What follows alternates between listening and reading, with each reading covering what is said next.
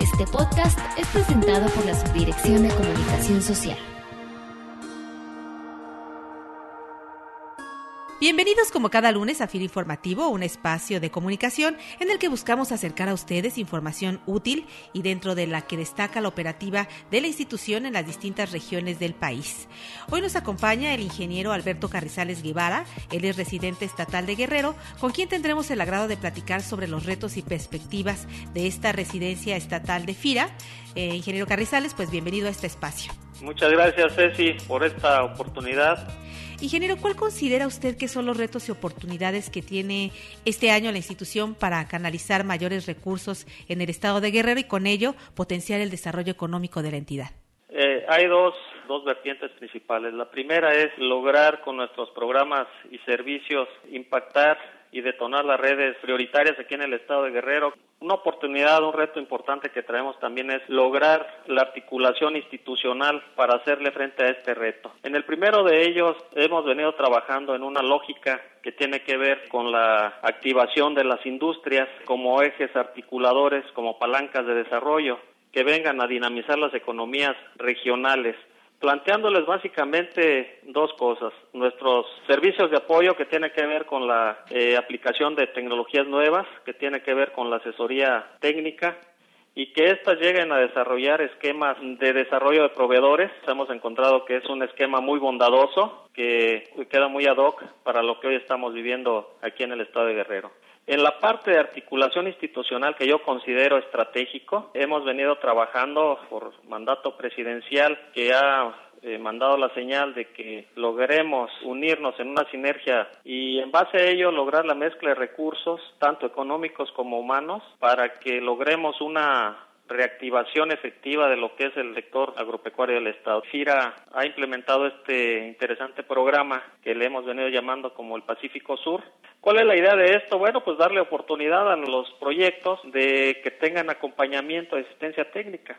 Tradicionalmente, pues hemos dado algunos servicios de apoyo a los proyectos más importantes, sin embargo, con el proyecto del programa Pacífico Sur, la intención es tocar a todos y cada uno de los proyectos de inversión que se generen en el Estado. Es importante también comentar, en este propósito hemos venido haciendo sinergia con otras instituciones y este presupuesto de fomento tecnológico se va a ver sustancialmente incrementado por la aportación de otras instituciones que se están uniendo a la causa en este marco de Plan Nuevo Guerrero que para este año se ha anunciado la operación de un monto de 17.500 millones de pesos.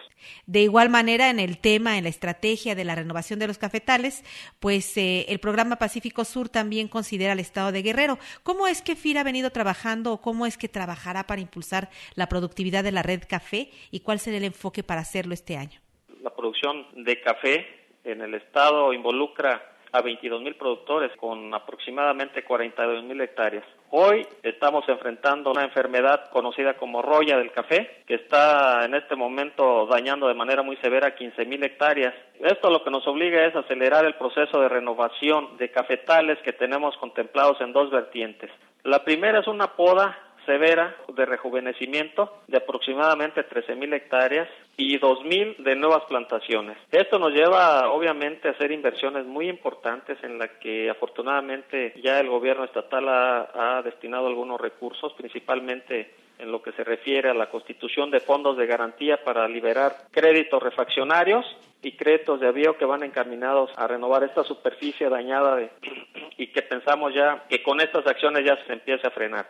Sin embargo, esta parte de la renovación de esta superficie afectada forma parte de una estrategia que estamos implementando aquí en el estado de Guerrero de manera conjunta con el Consejo Estatal del Café, con la Zagarpa y otras instituciones afines a la actividad y que estamos proyectando en un horizonte de cuatro años eh, lograr renovar el 100% de la superficie. Esto no es solo la renovación, contempla también para el caso nuestro, para el caso de Guerrero, el desarrollar capital humano, hay que formar asesores, extensionistas que den servicios a nivel campo, a nivel parcela, para lo cual hemos estado aplicando una estrategia muy interesante que consiste en reclutar gente, reclutar técnicos de las comunidades. Debo decirte que gran parte de la superficie cafetalera está enclavada en las zonas indígenas y entonces pues hay diferentes dialectos por lo que nos vemos obligados a, reclutar gente que, que, domine esos dialectos, gente que tenga arraigo para que los formemos, los capacitemos y, y, regresen a sus comunidades a dar el servicio de asesoría a estos productores.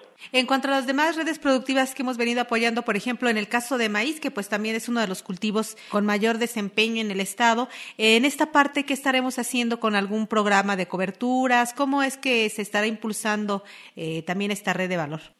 En el caso del maíz, que es una actividad muy importante, en Guerrero se siembran 450 mil hectáreas de maíz, de las cuales 100 mil son de potencial para alto rendimiento. Estamos aplicando un esquema de articulación de la red de valor en la que la participación de las industrias nuevamente llega a ser fundamental. Hoy traemos al menos tres industrias ya muy interesadas, ya comercializando maíz, desarrollando tecnología de alto rendimiento en campo y manejando ya los esquemas de garantías fiduciarias para poder otorgar el financiamiento al productor primario. Aquí es sobresaliente un programa de mecanización que se va a implementar de manera conjunta con otras instituciones a lo largo y ancho del Estado, obviamente en aquellas zonas, en aquellas superficies de alto rendimiento. Venimos aplicando una tecnología que el FIRA ha posicionado desde los años 90 en todo el país, que es la labranza y conservación y que con mucho éxito se ha venido aplicando en Guerrero. Nos ha permitido llevar el promedio de producción en estos terrenos de las tres y media, cuatro toneladas por hectárea hasta las nueve, diez toneladas.